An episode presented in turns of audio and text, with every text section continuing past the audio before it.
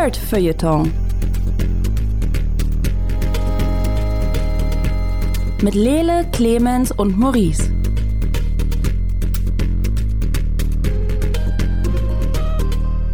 Hallo und herzlich willkommen zu einer weiteren Ausgabe vom Nerdfeuilleton Podcast. Ein kleiner, feiner Podcast über nerdigen Krams, den ihr in euren Feuilletons leider niemals finden werdet, weil wir dafür viel zu cool sind. Mein Name ist Lele Lukas und mit mir hier im hosenlosen Studio ist Clemens Zabel. Clemens Serben, fuck mhm. off! Das ist mir jetzt Hallo, so lange Lele. nicht passiert. Hattest du einen guten Tag? Hast du mich verwechselt? das, ist ein, das ist evil, Clemens. Äh. Sterbe ich gleich direkt. Kleine Sünde straft der liebe Gott sofort.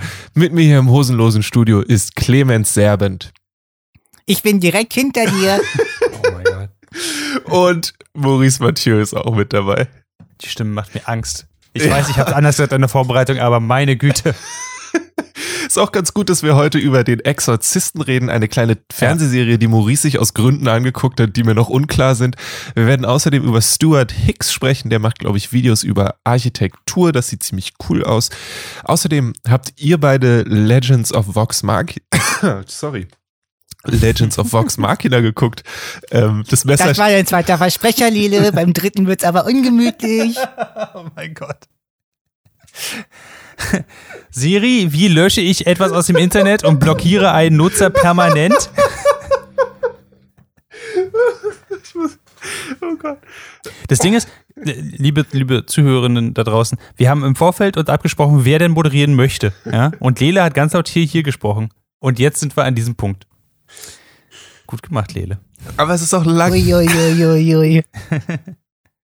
Es ist auch lange her, dass ich, dass ich tatsächlich so die Kontrolle verloren habe. Außerdem reden wir noch über Saga. Da ist jetzt die, sind die Comics wieder losgegangen. Nummer 55 ist jetzt rausgekommen nach irgendwie fünf Jahren Pause. Und ähm, wenn das hier weiterhin die Stimme von Clemens bleibt, dann spoilere ich ihm alles, was passiert ist in dem ersten Heft. Ähm, und ich habe Turbo Overkill gespielt. Das ist ein großartiges Spiel, wo man eine Kettensäge im Bein hat. Und äh, allein deswegen solltet ihr das vielleicht mal ausprobieren. Es gibt auch eine kostenlose Demo. Das ist vielleicht auch ein Grund. Maurice. Hm. Wie zur Hölle bist du beim Exorzisten gelandet? ähm, nun, die Serie gibt es seit 2016 und ich als großer Horrorfan hatte immer das Bedürfnis. Nein, das ist Quatsch. Ich, ich kann Horror nicht ausstehen. Ähm, aber Menschen in meinem Leben mögen Horror sehr. Also äh, hatte ich die Wahl, einen Horrorfilm zu gucken oder eine Horrorserie zu gucken. Ich dachte, eine Horrorserie ist kürzer, weil man kann nach einer Folge ja sagen, boah, das war jetzt aber lang und gruselig und ich möchte jetzt gerne was anderes gucken. Ähm, und dann hat sie mich tatsächlich gehuckt. Und das ist mein Weg zum Exorzisten gewesen. Ich weiß nicht, ob, Lela, hast du den Film Der Exorzist gesehen aus den 70ern? Ist es eine ernsthafte Frage? Ja, vielleicht hast du ja. Nein, natürlich nicht. Okay. Ich, ich gucke, glaube ich, noch weniger Horror als du und ich habe noch nicht mal Menschen in meinem Umfeld, die gerne Horror gucken. Hm. Ist fair. Ähm, also, wie gesagt, Horror ist eigentlich nicht so. Clemens, wie, wie ist bei dir? Exorzist, Original aus, aus 73, war, war voll bei dir oben dabei oder? Es steht tatsächlich noch auf meiner To-Watch-Liste. Ich bin jetzt nicht so der Mensch, der Horror direkt ausschließt. Mhm. Ähm, es gibt einige Filme, die zählen zu Horrorfilmen, die ich auch sehr gerne mag, aber ich habe Der Exorzist tatsächlich noch nicht geguckt. Mhm. Ähm, also ich halt auch nicht, ähm, aber äh, das ist nicht super schlimm, weil. Aber ich glaube, ich kenne alle Schlüsselszenen und Zitate einfach durch popkulturelle Osmose. Genauso ging es mir auch. Ich habe halt die, die Referenzen gesehen, die sie bei den Dinos hatten, bei dem verflixten dritten Jahr, äh, und dachte, okay, ich meine, viel mehr Vorwissen brauche ich eigentlich nicht. Ich weiß, irgendwo dreht sich der Kopf, irgendjemand pinkelt auf den Boden, irgendjemand kotzt. Irgendjemand beleidigt irgendwo die Mutter von jemandem. Ein Kreuz geht irgendwo, wo es nicht hingehen soll. Von Oder mir aus auch das. Anderer Film. Ich, da bin ich mir jetzt tatsächlich gerade nicht sicher. Aber äh, ja, jedenfalls, äh, der Exorzist spielt äh, in der Neuzeit und ähm, dreht sich um äh, im größten Teil eigentlich um Surprise, Surprise, darum, dass jemand besessen wird von einem Dämon.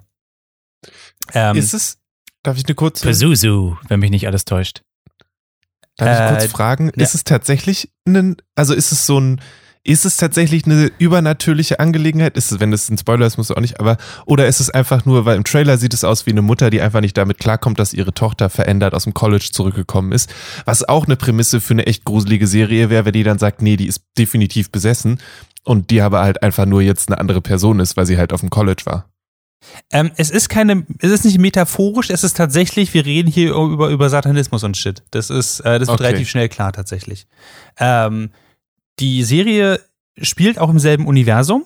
Äh, und äh, es wird eine Weile nicht ganz klar, was ist das eigentlich für ein Dämon? Hängt das eigentlich zusammen mit dem Exorzisten, also von dem Film her? Wer sind die Personen dahinter und so?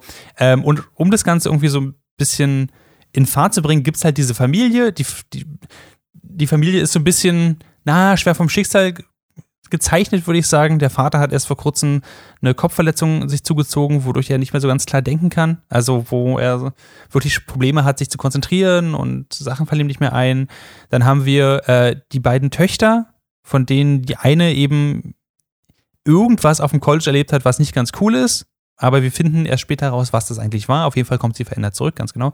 Und die andere Tochter, die immer so ein bisschen im Schatten stand und äh, plötzlich jetzt anscheinend einen neuen Freund hat, der vielleicht kein guter Einfluss ist. Ähm, und dann eben die Mutter, die mit dem Ganzen irgendwie klarkommen muss. Und wir lernen die Familie eigentlich darüber kennen, dass die halt in die Kirche kommen von äh, Vater Thomas Ortega, äh, gespielt von ähm, äh, Alfonso Herrera, ähm, was ziemlich cool ist. Der Typ kriegt es extrem gut hin, ähm, diese Art von äh, diese Art von Horror rüberzubringen. Das heißt, er sieht durchaus, dass Shit's fucked up, aber er ist nicht so, dass er einfach nur die Kamera schreit oder aber sofort eine Pumpkin nimmt und die absägt. Ähm, es ist ein schöner Mix.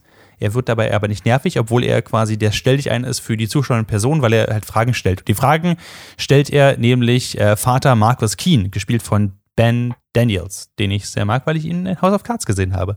Ähm, und Ben Daniels ist quasi, damit fängt es auch so ein bisschen an, der ist wirklich ein mit allen Wassern gewaschener Geisterjäger, Exorzist, keine Ahnung. Also der ist, der hat, der hat schon einige Exorzisten, äh, durchgeführt ähm, und äh, den letzten, der war nicht ganz so erfolgreich. Das sehen wir auch, das ist ziemlich krass.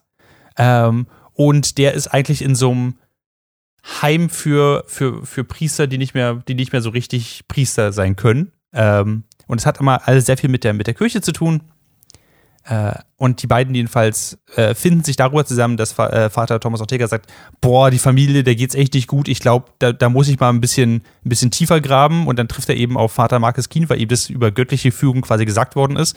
Dann kommen die beiden zusammen. Beide sind sehr grumpy und sehr grundverschieden und könnten auch durchaus einfach nur ein Kind adoptieren und hätten eine tolle Sitcom zusammen. Aber das machen sie nicht, sondern sie versuchen eben in dieser Familie, die ich eben am Anfang beschrieben habe, versuchen diesen Dämon auszutreiben. Ähm, und äh, die erste Staffel hat, ich glaube, zehn Folgen. Ja, zehn Folgen. Und ähm, damit geht es tatsächlich los. Darum dreht sich die ganze Zeit. Ähm, und es klingt jetzt vielleicht ein bisschen simpel, ähm, aber das funktioniert relativ cool, weil die, und das muss ich erstmal zugute halten, die Effekte sind unglaublich eklig.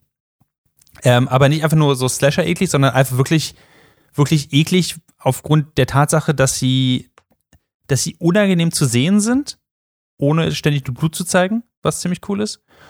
Und das zweite ist, sie sind, so wie ich das gesehen habe, größtenteils auch eben praktische Effekte. Die machen extrem viel mit Make-up und Maske. Ähm, und klar, da kommt auch CGI dabei, aber sie schaffen es, sehr viel Horror aufzubauen, ohne einfach nur auf Jumpscares sich zu verlassen. Das ist eine coole Sache. Das ist tatsächlich was, wo ich, was ich auch nicht dachte, dass ich das mag.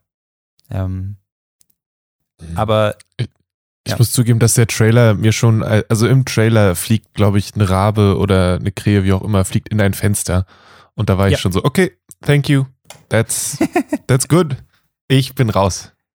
Das ist tatsächlich eine der, der nicht super häufigen Jumpscares, das stimmt schon. Äh, aber schlimmer sind die Sachen, die eigentlich nicht Jumpscares sind, sondern die einfach von, von weit aufgesetzt sind. Ähm, wir, wir lernen zum Beispiel ja bald kennen, dass seine Tochter eben so einen, einen unsichtbaren Freund hat, den irgendwie nur sie gucken, äh, sehen kann. Ähm, und diese Momente, in denen die beiden miteinander interagieren und du nicht genau weißt, wer gerade in Kontrolle ist, sind so gut und so verstörend und so unangenehm. Und es macht sehr viel Spaß, halt dabei zuzugucken und zu überlegen, kann die gerettet werden? Soll sie gerettet werden? Die gehen sehr viele große Fragen auch an. Ähm, wann ist es zum Beispiel das Humanere, die Person einfach sterben zu lassen und so. Ähm, und sie schaffen es das Ganze, ohne es schwarz-weiß reinzupacken. Also sie gehen nicht rein und sagen, irre Kirche voll doof, aber sie gehen auch nicht rein und sagen, ja, okay, was die Kirche sagt, ist auf jeden Fall das Richtige und die sind alle super rein.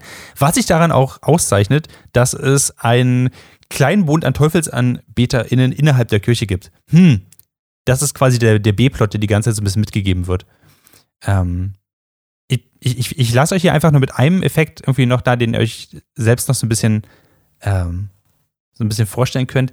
Wenn die besessen sind, haben sie eine sehr geile Art, es zu zeigen, indem sich in einem Auge eine zweite Pupille bildet und die andere Pupille wegschiebt. Und das ist genauso eklig, wie es gerade anhört. Ähm, äh, ja, also danke für die Empfehlung, aber nein. Okay. Bist du sicher?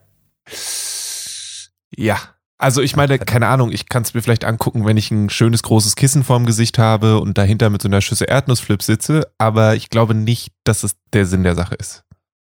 Finde ich ein bisschen schade, aber ich kann es verstehen. Ähm, ich hätte es mir von mir aus, glaube ich, auch nicht angeguckt und dann war ich aber nach zwei Folgen so gehuckt, dass ich auch wissen musste, wie es weitergeht. Nicht mhm. zuletzt, mhm. weil mich viele der Einstellungen und äh, die ganze Cinematografie sehr auch an die Serie Hannibal erinnert hat, an Stellen.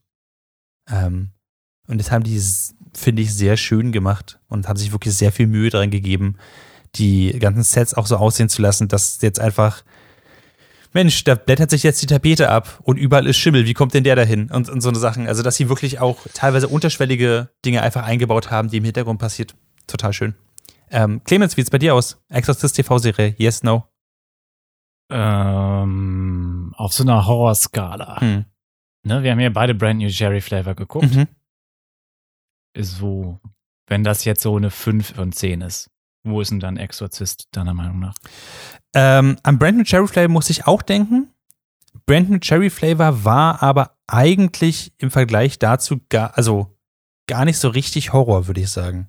Ja, es hatte mhm. Horror-Elemente, aber es ging mehr um dieses abgefuckte, ich werde jetzt eine, eine Voodoo-Hexe, würde ich sagen. Ähm, während Exorcist wirklich mit dieser Stimmung jedes Mal spielt. Ähm, und diese Szene, wo bei Brandon Sheriff Flavor, wo sie in diese, in diese Luke geht, die bei ihr in der Wohnung plötzlich auftaucht und man nicht weiß, ob sie jetzt gleich ja. angefallen wird oder stirbt, das ist quasi der Grundton, der die gesamte Serie vom Exorzisten durchzieht. Du weißt nicht, was die Kräfte sind, du weißt nicht, ob, ob das wirkt, was sie da gerade machen, du weißt nicht, wer am Ende lebendig daraus hervorgeht, ob überhaupt jemand lebendig daraus hervorgeht. Ähm, und äh, du siehst so viele eklige Sachen, die eher so in die Richtung gehen, ich kotze eine Katze aus, wie bei Brandon Cherry Flavor. Ähm, und das ist quasi der Grundtenor bei Exorcist. Also wenn Brandon Cherry Flavor eine 5 von 10 war, ist Exorcist eine 9 von 10. Ich habe ja mit so ekligen Sachen nicht das Problem. Mhm. Es sind mehr diese ähm, Atmo-Szenen, die mich dann zerreißen. Das heißt, ich bin intrigued, ich werde es aber definitiv an einem, am helllichten Tag gucken. Ja, ich glaube, das wäre nicht, das wäre nicht das Schlechteste. Es ist auch nicht so, dass sie, dass sie immer so sind. Das Problem ist, ich muss es halt allein gucken. Also ich werde es allein gucken müssen, ja. da, ich, da ich in meinem näheren Umfeld niemanden habe, den ich dafür begeistern kann. Mhm. Vielleicht den Hund. Das ist eine Keine gute Idee. Ja. Ähm, aber es wäre gut, wenn der Hund auch da ist. Aber ich bin, äh, bin auf jeden Fall angefixt. Vielleicht wäre das nochmal was, äh, Clemens, wir haben ja beim letzten Mal schon äh, theoretisiert, was wir in einer hundertsten Folge machen könnten. Vielleicht müssten wir uns, vielleicht sollten wir sowas machen, dass wir uns das zu dritt angucken oder so und Maurice einfach die ganze Zeit da sitzen kann und sagen kann, oh, gleich passiert's, gleich passiert's und wir beide gehen an die Decke. Ich, ich, ich will ja nicht so, vielleicht, vielleicht overselle ich das Ganze jetzt ja auch gerade total. Aber nee, ich weiß nicht. Äh, du, ich, ich glaube dir das sofort und ich, also ich weiß einfach von mir, dass ich, ich gucke, ich bin sowas nicht gewohnt und ich kann sowas auch nicht gut. So. Wenn Sachen wenn du aus sagst, Dunkel, ja. Du jetzt sagst, dass diese generelle Stimmung einfach die ganze Zeit da ist, dann weiß ich einfach, dass ich das sehr unangenehm finden werde. Was ja auch der Sinn der Sache ist, aber manche Leute mögen das, dieses unangenehme Gefühl hm. und manche Leute halt nicht. Ich falle eher in die Kategorie eher nicht. Ja, ja, kann ich auch total nachvollziehen. Und wie gesagt, vielleicht ist, bin ich ja auch nur ich das, vielleicht würdet ihr das ganz anders sehen, aber ich bin zum Beispiel anfällig für so Sachen, wenn aus der Dunkelheit jemand quasi auf dem Rücken auf allen Vieren läuft und der Kopf dreht sich dabei so ein bisschen merkwürdig. So, und das sehr schnell. Ähm, Komme ich nicht gut mit klar. Und das macht die Serie sehr gut. Ich finde das, also es ist vollkommen okay, dass du damit nicht gut klarkommst. Wenn du jetzt gesagt hättest, das ist Business as usual und das magst du voll gerne, würde ich mir echt ein bisschen sorgen. So laufe ich zu Hause nur rum, ja. ähm, äh, aber genau. Zum Taxifahrer oder wenn der Briefbote kommt, dann kann man schon mal. Ja, das ist die, die Haustierform. Die haben halt noch kein Haustier, aber sie arbeiten noch andersweitig dran. Mhm. Ähm, genau. Alright. Also, Exorcist TV-Serie hat genau zwei Staffeln und wurde dann abgesetzt. Sehr okay. traurig drüber. Wurde dann ab, sorry. Ja. Wurde dann abgesetzt. Ja. Von das heißt, das heißt, es gibt keine Closure in der Geschichte. Nee, jede Staffel ist, soweit ich weiß. Ich kann es noch nicht genau sagen. Die erste Staffel, finde ich, ist so in sich geschlossen, dass man danach auch das ganze Ding hätte beenden können. Von der zweiten Staffel ah, habe ich okay, bisher gut. nur eine Folge gesehen. Mir wurde gesagt, der Cliffhanger ist ein bisschen größer, aber man kann sie trotzdem alleine gucken. Okay, dann habe ich da, weil dann, das finde ich irgendwie albern. Also, beziehungsweise albern, das, das könnte ich dann nicht gut. Weißt du, wenn dann am Ende irgendwie noch dann der böse Schleim noch da ist im Cliffhanger und der geht dann irgendwie so und macht was Böses und dann kriege ich keine neuen Folgen. Ja, dann, dann muss man sich auch das, diese Horrorserie gar nicht angucken. Genau, das wäre der Moment, wo man sagen würde, nee, das geht jetzt nicht, das kann ich nicht gucken. Das ist ja albern. Gut. Fair enough. Alright, Clemens, was macht Stuart mhm. Hicks mhm. und warum guckst du dir seine Videos an? Stuart Hicks ist ein Architektur-Nerd und ähm, der macht ganz viele verschiedene Videos über verschiedene Features in, zum Thema Architektur. Also ich bin über ihn, über ihn gestolpert, ähm, als ich ein Video von ihm vorgeschlagen bekomme. Ich gucke in letzter Zeit ganz viel. Ich bin in so einer in so einer Downward oder Upward Spiral, je nachdem, wie man es möchte, von ähm, YouTube-Creatern, die irgendwie einen Schwerpunkt haben und qualitativ hochwertige Videos machen. Davon gibt es halt nicht so viele, mhm. die mich auch interessieren. Mhm. Ah. Ähm, und dann bin ich irgendwie, äh, habe ich ein Video geguckt zum Thema, warum Dubai schlecht ist, ähm, architektonisch und warum es nicht gut ist, dass ähm, Ägypten sich jetzt eine neue Hauptstadt baut, weil die auch architektonisch nicht so geil durchdacht ist. Und dann bin ich von städteplanerischen Videos zu seinem Video Indoor Cities gekommen, ähm, wo er den Trend der Interior Urbanism Leute mal aufgreift. Interior Urbanism heißt, du baust ähm, ja Tunnel unter einer Stadt zum Beispiel, die verschiedene Gebäude miteinander verbinden. Oder du baust direkt ein Gebäude, das so groß ist, dass du darin ein eigenes, ähm, in Anführungsstrichen, Ökosystem hast. Und dieses Video ging 13 Minuten und verging wie im Flug und dachte mir, das hat mich jetzt so gut unterhalten und ich habe so viele tolle neue Worte kennengelernt, die ich nicht verstehe. Ähm, ich bin nach dem Video schlauer rausgegangen, aber habe mich nochmal dümmer gefühlt. Und das mag ich immer ganz gerne. Und dann habe ich direkt weitergeguckt, äh, sein nächstes Video, ähm, da ging es dann darum, why do architects insist on using flat roofs? Mhm. Ähm, da erzählt er so ein bisschen darüber, dass Leute eben gesagt haben, so, ja, du redest immer so über Flachdächer, die sind aber Bullshit, weil Giebeldächer sind der geile Scheiß. Und dann erklärt er mal für 10 Minuten und 50 Sekunden, warum denn Flachdächer eigentlich ganz cool sind und warum es eigentlich kein echtes Flachdach gibt. Und wenn du dann noch nicht genug hast, dann ähm, geht er durch so ein Haus, was zwei Architekten in äh, Detroit oder Chicago, ich weiß es jetzt nicht mehr, die entworfen haben, die unten in dem Haus arbeiten und oben in dem Haus leben. Und die quasi die perfekte Work-Life-Balance in ein Haus gezimmert haben. Und das kannst du dir dann auch für zwölf Minuten reingucken. Also es geht immer ungefähr eine Viertelstunde. Äh, ich kann mir am Tag so ungefähr drei, vier Videos davon geben und ähm, habe danach das Gefühl, ich habe ganz viel Wissen über Architektur und äh, aber niemanden, den ich damit so wirklich belasten kann oder voll labern kann, weil ich es halt nicht so toll wiedergeben kann, wie Stuart Hicks. Alright. Also du bist noch nicht dabei, die, die ganzen Transcripts durchzulesen und einfach so tun, als äh, du dir das alles einfallen lassen? Oder kommt es vielleicht noch? Nee, das ist, nee, ich glaube nicht. Okay. Also dafür bin ich auch zu sehr in Mustard mittlerweile drin. Also ich gehe mit Leuten schon sehr viel mit Zügen und Flugzeugen auf den Sack mhm. in letzter Zeit. Mhm. mhm. Sorry if you are one of those people listening. ähm, aber bei Architektur bin ich noch nicht so weit. Aber Stuart Hicks könnte es schaffen, dass ich auch da, nice. da landen werde. Mhm. Ja. Kannst du ganz kurz sagen, was du, warum sind Flachdächer nicht so cool? Oder warum sind Flachdächer die guten also Dächer oder wie auch, was auch immer das, das Richtige war? Also, dass ähm, der Aberglaube, der sich hält, ist halt, dass du mit einem Spitzdach ähm, Regen und Schnee besser abwehren kannst. Wäre jetzt Ja, kein schlechter Gedanke, oder? Weil du könntest sagen, rutsch Richtig. ab, hält nicht Genau. fest und so. Schöner Giebel. Ja, ja, okay. Klar. Das Problem ist nur, dass dein Spitzdach immer so spitz sein muss, wie dein Haus breit ist.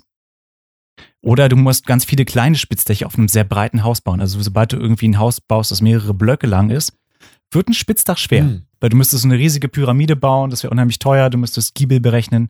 Ein Flachdach ist dann besser und ein Flachdach hat auch immer eine leichte Neigung von wenigen Grad, aber es gibt in dem Sinne kein wirklich ebenes Dach, Mhm. damit eben Schnee und Wasser und so doch abfließen können. Ähm, und du kannst ein Flachdach tatsächlich als sozialen oder ökologischen Space noch nutzen. Hm. Das geht mit dem Giebeldach nicht. Auf dem Flachdach kannst du Dinge sehr viel leichter bearbeiten. Du musst Leute, wenn was repariert werden muss, nicht anseilen. Ja. Die können nicht unbedingt runterfallen. Das ist auch total cool. Und ähm, es wird immer wärmer. Klimaanlagen und Solaranlagen sind ein großes Ding. Auch die kannst du leichter auf ein Flachdach anbringen. Also gerade in urbanen Räumen ist ein Flachdach für große Häuser oft sehr viel besser. Und auch bei kleinen Häusern äh, steht ihm eigentlich nichts im Wege. Es ist nur unsere Voreingenommenheit. Alright, nice. Wieder was gelernt. Äh, Stuart Hicks heißt das Ganze, er heißt der Mensch, der diesen Kanal betreibt. Und ähm, du kannst mal, wie heißt das andere? Mustard war das? So wie der, ähm, Wie der Wie der Senf. Und da geht's dann. Das haben wir in einer früheren Folge besprochen. Frühere Folgen findet ihr in eurem Podcast-Feed oder auf dragonseedeverything.com. Ähm, lasst mich an der Stelle ganz kurz euch erzählen äh, von Turbo Overkill. Ähm, Aktuell, ich weiß nicht, je nachdem, wenn ihr den Podcast hört, ist das Steam Next Fest mal wieder, beziehungsweise ganz, ganz, gibt's ganz, ganz viele Demos und so. Und gestern habe ich ein Video gesehen von einer Person, die in dem Videospiel durch die Gegend gerutscht ist, eine Kettensäge am Fuß hat und damit Leute geschnetzelt hat. Und dann war ich so, okay, da habe ich Bock drauf. Das Ganze heißt Turbo Overkill, das ist ein Cyberpunk-Spiel, es hat so ein bisschen eine Grafik in Richtung Doom, also altes Doom, sieht nur besser aus, spielt sich wahrscheinlich auch so, eigentlich rutscht Mensch die ganze Zeit nur durch die Gegend, kann sliden, also kann sprinten und dann sliden und hat dann eine Kettensäge im Bein und sägt damit Gegner durch. Nach einem Upgrade kriegt man sogar Leben dazu, wenn man Leute durchsägt. Wenn dieses Spielgefühl euch anspricht, ähm, also ein sehr hektischer Shooter mit Schlittern und Sägen, dann checkt doch mal die Demo für Turbo Overkill aus. Kostet nichts, ähm, macht Spaß, sieht cool aus, weil eben Cyberpunk, Aesthetics und so. Achtet nur darauf, ihr habt einen Doppelsprung und wenn ihr vor der ersten Wand steht, wo ihr nicht raufkommt, ist es wichtig, dass ihr wisst, dass ihr einen Double Jump habt. Ich wusste das nicht. Ich hätte fast wieder aufgehört zu spielen. Habe ich aus Versehen zweimal raufgedrückt, bin ich plötzlich hochgekommen, dachte ich, ah, ist nur mein Fehler. Von daher, kleines Heads up an dieser Stelle. Ähm, ja, spannend. Wie, wie weit ist die, wie lang ist die Demo bisher? Weiß ich nicht genau. Ich denke schon, dass sie so ein, zwei Stunden lang sein wird. Ich habe jetzt eine halbe Stunde, dreiviertel Stunde gespielt und das eigentlich sehr genossen. Ähm, und kann das von daher nur äh, ans Herz legen. Hm. Ähm, Okay. ihr, ihr habt beide Legend of Vox Machina geguckt, richtig? Das ist, also ich habe es komplett geguckt. Ich weiß nicht, wie weit der, der Clemens gekommen ist. Ich glaube, ich bin bis Folge 4 gekommen. Ah. Fünf? Und Okay. ich habe eine Frage an euch. Ich habe eine, ich arbeite in einem Buchladen und da haben wir jetzt so ein kleines, eine kleine Auslage mit so äh, Critical Role Comics und so. Und dann stand ich da mit einer Kollegin, die stand neben mir und die hat gefragt, hey, sollte ich das gucken? Die hat vorher noch nie was von Critical Role gehört. Die weiß einfach nur, es gibt diese Comics, es gibt jetzt eine Amazon-Serie. Sollte sie die gucken? Hm. Schwierig. Clemens, ich lasse dir den Vortritt. Ich meine, ganz im Ernst, was fragt ihr uns? Haben, haben wir eine Ahnung von irgendwas? Das ist ja nicht so. nee. Wer ist sie? Was glaubst du, Sorry. wer er ist? Ja. Ähm, ich, weiß ich nicht, keine Ahnung. Ich weiß ja nicht, was die Erwartungshaltung ist. Wenn sie gar keine Erwartungshaltung hat, dann einfach loslegen. Und ich meine, die Folgen sind jetzt relativ kurz. Und wenn dir die erste Folge nicht gefällt, werden dir die anderen Folgen auch nicht gefallen. Also denke ich mal, no harm, no foul. Ha. Sie gehen ja mit der Tonalität direkt los. Oder ich finde nicht, dass sich da viel von der Tonalität geändert hat. Oder von dem, Also, oder sie, hm, das, das sehe ich zum Beispiel ganz anders. Ich finde, die, die Critical Role Folge, äh, also die, die Folgen The Legend of Vox Machina, ähm, ändern sich im Vergleich zur ersten Folge zu, sagen wir, Folge 10 ziemlich entscheidend. Also, das ist eine, am Anfang finde ich eher so eine happy-go-lucky Samstagsmorgenserie, die ein bisschen brutaler ist und seltene Momente hat, die wirklich irgendwie Intrige sind oder wirklich dramatisch sind. So. Also wirklich Dramatik haben. Und ändert sich dann, finde ich, zu einer ganz schön epischen Sache, die sich sehr gut aufeinander aufbaut. Ähm, ich weiß nicht, Clemens, du hast die ersten vier Folgen gesehen. Äh, ich glaube, der schließt diese Arc mit diesem, mit diesem Drachen ab, den sie da bekämpfen. Soweit ich weiß. Und dann geht's, geht's mit Percy's Arcs und den Briarwoods los. Also bis dahin bin ich gekommen. Genau, und Percy's Arc mit den Briarwoods ist eigentlich das, was den Großteil der, der ersten Staffel dann einnimmt, weil die zieht sich dann wirklich bis Folge 12. Ähm, ah, okay. Man könnte. Interessant, also ja. ganz anderes Pacing an der Stelle Kom dann. Komplett anderes Pacing. Man könnte auch sagen, warum haben sie die ersten drei Folgen überhaupt gemacht? Deswegen, also ich würde, ja. ich würde tatsächlich sagen, anhand der ersten drei Folgen ist es für mich echt schwierig, die Serie einzuordnen. Die ersten drei Folgen war für mich so, ja, ist witzig, kann man machen, aber hat, hat mir kein Bedürfnis geweckt, das weiterzugucken. Und dann ab Folge so 5, 6 war ich ziemlich gehuckt.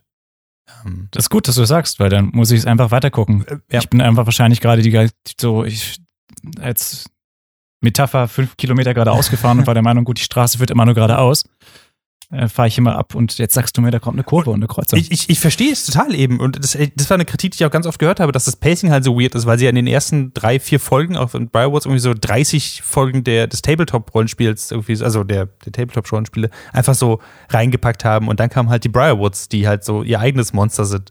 Und ähm, bei, bei Lele jetzt, also ich finde es total schwierig, Leuten das zu empfehlen, weil Leute, die zum Beispiel nicht wissen, dass dahinter halt die richtigen, also die Voice Actor, Actresses sind, die halt in der, in der eigentlichen Donnerstags Critical Role Tabletop Session dabei waren.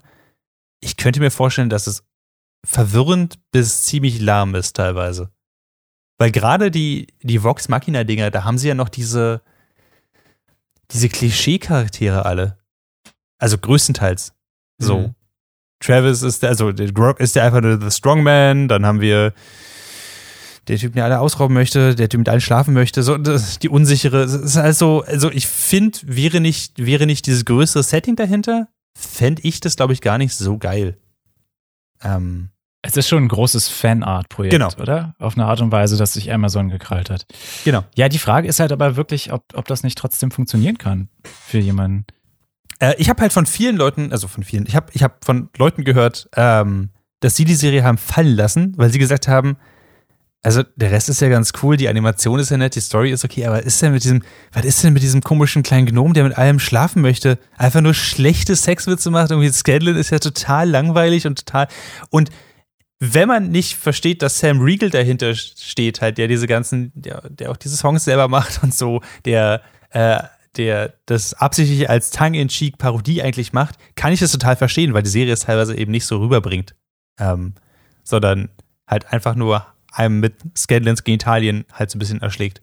Ähm, der kriegt eine tolle Arc. ja, genau. Der kriegt eine tolle Arc und ich würde es auf jeden Fall empfehlen, trotzdem weiterzugucken. Aber ich verstehe, dass Leute halt sagen, die nichts darüber wissen, über, über Critical Role wissen, über Vox Machina wissen, dass sie sagen, finde ich, ist mir zu stumpf. Und diesen Leuten sage ich, schade, verstehe ich, aber falls ihr es durchhaltet, guckt euch mal vielleicht die ersten fünf, sechs Folgen an, weil da macht das alles deutlich mehr Sinn. Ähm, okay. Ich, hm. Lele, guckst du die Serie? Ich vielleicht. Ähm, ich bin mir nicht ganz sicher, weil ich bin in die Original Critical Role nie so richtig reingekommen. Mhm. Ähm, und du hattest, wir hatten schon mal darüber gesprochen, da hast du gesagt, dass es sehr viel Inhalt auf sehr kleinem Raum ist. Mhm. Und dass da wirklich viel reingedrückt wird. Und ja, das macht mich ein bisschen skeptisch, ehrlich gesagt. Ähm, Aber auch das ist eher auf die ersten drei Folgen bezogen. Okay. Ich finde, danach, danach zieht sich das echt eindeutig auseinander, was ich nicht gedacht hätte. Ja, es ist immer noch viel und es kommen Charaktere so viel dazu, aber ähm, es ist nicht vergleichbar mit den ersten drei Folgen, wo sie etablieren, wer die Leute sind, was für Kräfte sie haben, dass sie schon zusammen gekämpft haben, was der ganze Raum da ist, in dem sie sind, was das Setting ist. Dann gibt es noch einen Bösewicht und eine Intrige. Das ist, es passiert so viel in den ersten drei Folgen. Das mhm. ist, ähm, ja. Das ist richtig gepressure guckt. Ja. Also es ist sehr komprimiert und ich dachte mir, okay, wenn das jetzt, wenn wir jetzt quasi alle drei Folgen äh, eine neue Arc aus mhm. dem Critical Role Kosmos kriegen, dann ist das aber, ui. Das habe ich auch erwartet tatsächlich. Und also mhm. genau das habe ich auch befürchtet. Ich dachte auch so, okay, fuck, dann haben wir jetzt drei Folgen Briarwoods, dann kommt die, die, äh, hier, die Chromatic Conclave. Oh shit, dann müssen sie die ganze Ja. Zeit. Oh, äh, ich habe schon äh, so, so, so ein. Ich, ich bin schon außer Atem gekommen, wenn ich daran gedacht habe. Und ich dachte, deswegen released Amazon das nur alle drei Folgen. Das hätten sie einfach umgehen können, hätten sie einfach alle Folgen auf einmal gedroppt. Ähm, Ja. aber naja. Okay, nee, nee, dann, wenn, wenn du sagst, dass es nach den ersten drei Folgen sich. Ich finde das total spannend, weil ich überlege die ganze Zeit, die haben ja erst, dieses, gab ja diesen Kickstarter und danach wurden sie, haben sie sie mit Amazon zusammen gemacht und das klingt gerade total nach unterschiedlichen Produktionsstadien. Also so, wir haben den Skript für die ersten drei Folgen, weil mehr können wir nicht machen. Oh shit, wir können ja mehr machen. So, und dann finde ich äh, sehr, sehr spannend und bin sehr gespannt, was so im Nachhinein vielleicht noch an Making-ofs und so rauskommt, was es dann vielleicht nochmal in einen anderen Kontext bringt. Das wird Ähm, auf jeden Fall spannend. Soweit ich weiß, haben sie im Kickstarter eigentlich nur zehn Folgen machen wollen. Dann wurde er super erfolgreich, haben sie gesagt, okay, wir machen jetzt zwölf. Und dann haben sie sich ja, glaube ich, erst Leute gesucht, mit denen sie das zusammen machen kann. Glaube ich. Äh, don't quote me on that. Ja. Und da sind ja noch ganz viele, da ist diese Serie ja noch mal ganz vielen Verhandlungsprozessen ähm, unterwandert. Ich persönlich, das, that's my truth, ich glaube, sie wollten einfach die ersten drei Folgen so machen, wie sie gemacht haben, weil sie David Tennant dabei haben wollten. Äh, als, als Ja. Sprecher. Ich glaube, das war der einzige Grund, weil ansonsten gibt es für mich keinen Grund, das so zu machen. Ähm, genau, Es wäre sehr viel einfacher, hier im Haus die Serie zu verkaufen, hätten sie David Tennant behalten. ich weiß, oder? Allerdings. Und, Ah. und ich dachte dann, also, ja gut, sie haben immer noch, äh, äh, sie haben immer noch hier, ist Stephanie Beatrice von, von Brooklyn 99? Äh, Rosa? Ja. Und ich dachte, sie haben ja immer noch Rosa. Rosa sagt einfach mal nach, also Stephanie sagt einfach nach Folge, ich glaube, zwei nichts mehr. In der gesamten Serie. Nichts. Ähm, that's depressing, man. Nichtsdestotrotz, die letzten Folgen, also Folge 11 und 12, sind so gut. So gut. So, so einen dramatischen, ja, teilweise so einen dramatischen Anime-Momente, aber auch so geile Action und einfach sehr coolen Scheiß, auch den sie direkt aus den, aus den Tabletop-Rollenspiel-Momenten einfach übernommen haben. Und es funktioniert so gut. Und Hm. großartiges Intro. Ja, das Intro ist gut. Wirklich Saturday Das Morning. Intro ist so gut. Ja. Ich, äh, ich, ich höre es auf dem Weg zur Arbeit, nice. um mich für den Tag zu wappnen. Sehr cool. Okay. Lele, also, Lele wirst, wirst du all dies deiner Kollegin auch mitteilen, dass wir es genauso gesagt haben? ich werde, wenn ich sie das so, nächste Lele. Mal sehe, nochmal meine erste Aussage revidieren und sagen, sie soll einfach über die ersten drei Folgen hinaus gucken. Okay. Ja, also, aber erst werde ich ihr sagen, sie soll Reacher gucken. Ähm, weil das näher an meiner persönlichen Mission dran ist. Okay. Fair enough. Ähm, genau. Good for you. Wir überprüfen das. Oh mein Gott. There it is again. Clemens, du hast doch Ah. Saga gelesen, oder?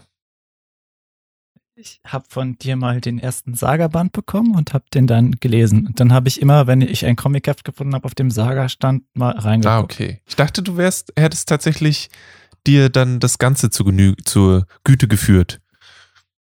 I like to pretend that in front of you, so you think I'm cool. So mache ich das auch.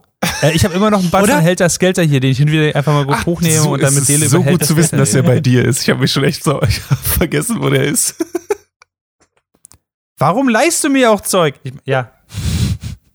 Okay, also äh, um es kurz zu machen, Saga ist wieder da. Die haben fünf Jahre Pause gemacht ähm, und dann war eine Pandemie. Oh, Saga finde ich cool.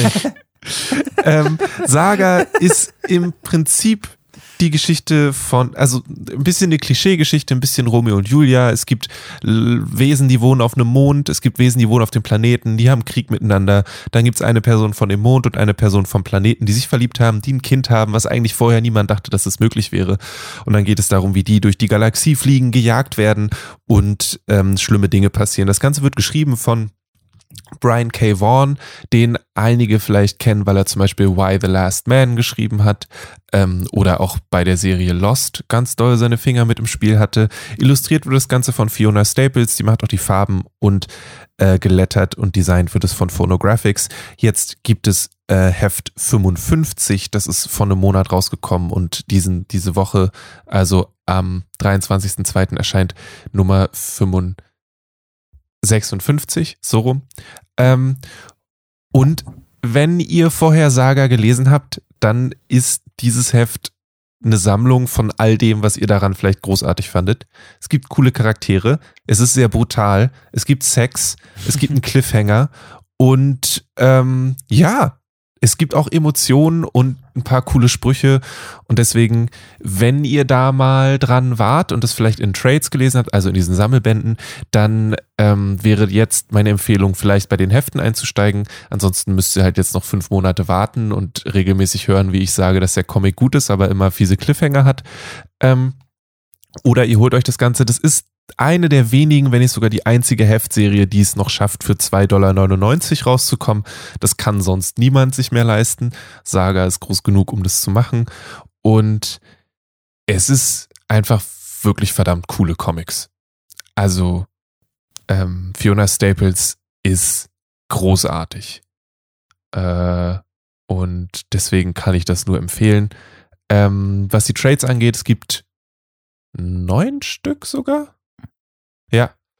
Und ich gucke mir gerade ähm, eine, eine, eine, Sammelbox hier an. Da sagen ja. neun. Ähm, neun Trades und ich kann sie nur empfehlen. Also aus irgendeinem Grund hat mein Großlieferant gesagt, ja, das wollte niemand mehr haben, das haben wir nicht mehr. Warum willst du das bestellen? Und ich war so, my guy, I need this because there's new stuff. Also, wir werden sehen. Ähm, von mir eine klare Empfehlung, wenn das was für euch ist. Hm. Sagst du jetzt also, man sollte sofort anfangen, sich äh, die Sammelbox zu holen und äh, von Anfang an zu lesen, weil ansonsten macht das alles keinen Sinn? Oder ist es so ein Ding so wie der aktuelle Spider-Man oder so, man nimmt einfach irgendeins und fängt an zu lesen? Nee, fangt, fang am Anfang an. Ähm, ich würde sagen, ah. hol dir den ersten Trade, leih dir vielleicht von Clemens aus oder kauf dir den selbst. Der erste Trade kostet weniger als 10 Euro tatsächlich, wenn nicht sogar nur ein Zehner. Ähm, ich würde die auf Englisch empfehlen, weil das sind zwar Softcover, aber sie sind ein bisschen größer. Die haben so eine normale Trade-Größe. Die deutsche Ausgabe ist ein Hardcover, aber so ein bisschen eingeschrumpft und das finde ich irgendwie komisch. Also ich verstehe mhm. das nicht ja. ganz. Ähm, und äh, schau einfach mal rein. Und wenn dieser erste Trade nicht funktioniert, weil da sind all die Sachen drin, die da drin passieren. Da ist Sex drin, da ist Gewalt drin, da sind fiese Cliffhanger drin. Und wenn diese drei Sachen in ihrer Kombination nicht funktionieren, dann muss man nicht mehr Geld für den Rest ausgeben.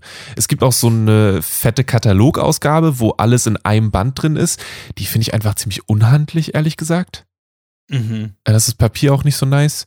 Ähm, deswegen würde ich sagen, wenn generell das in irgendeiner Weise Interesse geweckt hat, dann ähm, lasst einmal den Zehner springen, holt euch den ersten Trade. Den gibt es auch in jedem Comicladen, der irgendwie was auf sich hält und schaut da rein und dann äh, ist es eine ziemlich, ziemlich gute Sache, muss ich sagen.